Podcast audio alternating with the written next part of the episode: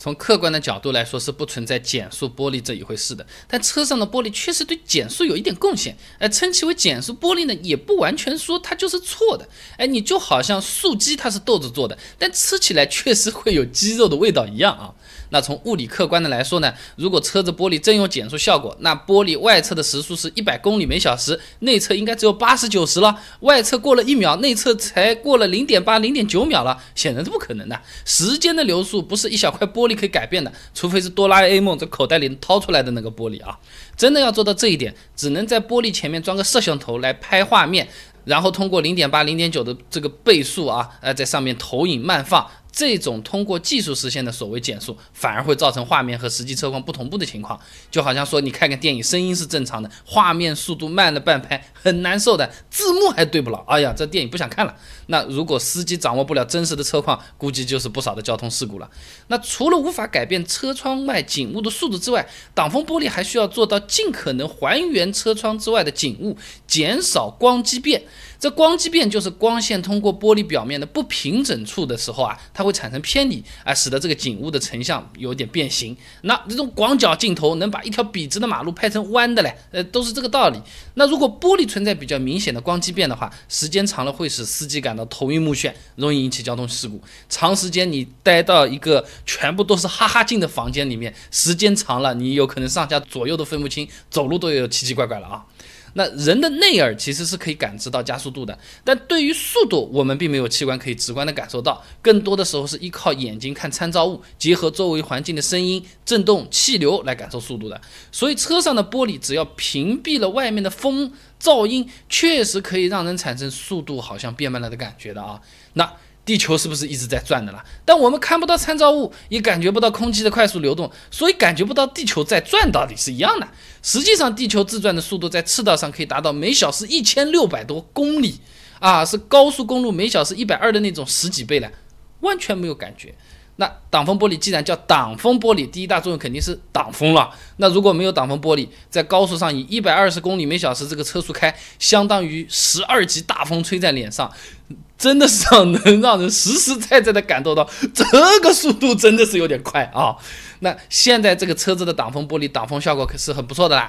那么在一些高模量胶水的帮助下，哎，也就是干了之后比较硬的胶水啊，它就可以变成增加汽车扭转刚性的结构件，能承受很大的作用力啊，挡点小风实在是不在话下啊。就好像我们现在的手机屏幕第六代大猩猩玻璃，已经能连续十五次从一米高度摔下不坏了，用来防护日常的什么指甲划痕的小菜一碟啊。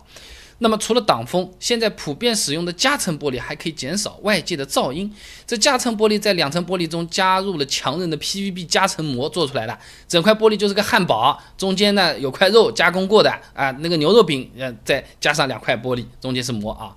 那么 PVB。夹层膜它是软的，有弹性的薄膜。啊，它是一层塑化挤压成型的高分子材料，最终成品和我们经常看到的盖在菜篮子上的保鲜膜非常非常的像，哎，这就好像这个路面凹凸不平的波动啊，会被车子的减震弹簧吸收掉一部分，道理是一样的，声波也是一种波动啊，那从外界往驾驶室里面传递的时候，哎，就会被这个有弹性的 PVB 薄膜吸收掉一部分。雪铁龙工程师说的啊，相比传统的钢化玻璃，夹层玻璃的这层薄膜可以使得外界噪音降低三到五个分贝，哎，能降低超过百分之五十的噪音啊。那么相对来说，速度感应啊就会下降了。那外面十二级大风被挡住了，吹在脸上的只有空调系统吹出来的风了。呃，这个微风噪音没有降低超过百分之五十，耳朵里听的是音响里放出来好听的音乐，最终结果就会让人感觉到速度大大的降低，没有那么刺激了。你就好像看电影，电影里的人车子开得再快，也就感觉还好。自己骑个摩托车，风吹在脸上，这这个啊那种声音啊，风啊吹进这个脸上耳朵里啊，上个八十公里每小时就觉得。快的不得了，这也是为什么现在有种什么四 D 五 D 电影院，一会儿给你喷水，一会儿给你摇椅子，一会儿电电风扇吹你的脸，道理一样啊。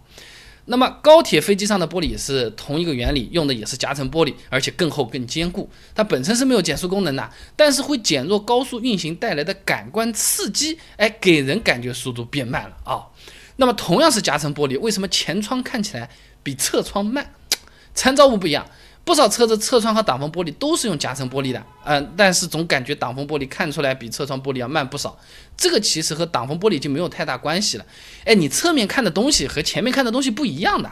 车头看到的这些东西，始终是在我们的视线范围之内，眼睛非常容易对这些参照物进行跟踪的。哎，但是两侧的景物，哎，由于行车方向的原因，是在飞快的往后退的。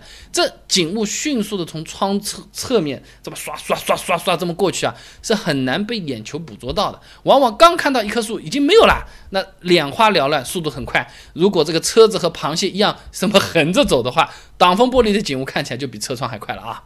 那么除了景物不同，挡风玻璃的倾斜角度也比车窗要大很多。这个是妥协于空气动力学的结果啊。再加上大多数家用车的车头比较长的，那从挡风玻璃看出去呢，哎，看不到车头正前方的路，只能看到距离比较远的那些景物。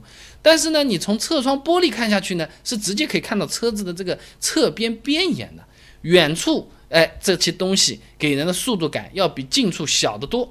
哎，就好像站在地上看飞机，飞机好像都不怎么飞得动呢，在天上。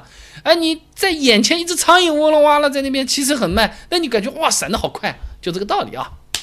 那么。不少车头很平的那些面包车，哎，这车里的速度感觉就比轿车强不少了，是吧？公交车、大货车、红光神车啊，那，这种反正就是平头车啊，基本上是竖直的那种垂直玻璃啊，它带来的速度感就更加直接了。上下班高峰挤公交车，如果你站在公交车车头，你会发现啊，三十四十公里每小时啊，公交车感觉已经像乱窜一样了。哦，看得很猛，今天司机很给力啊。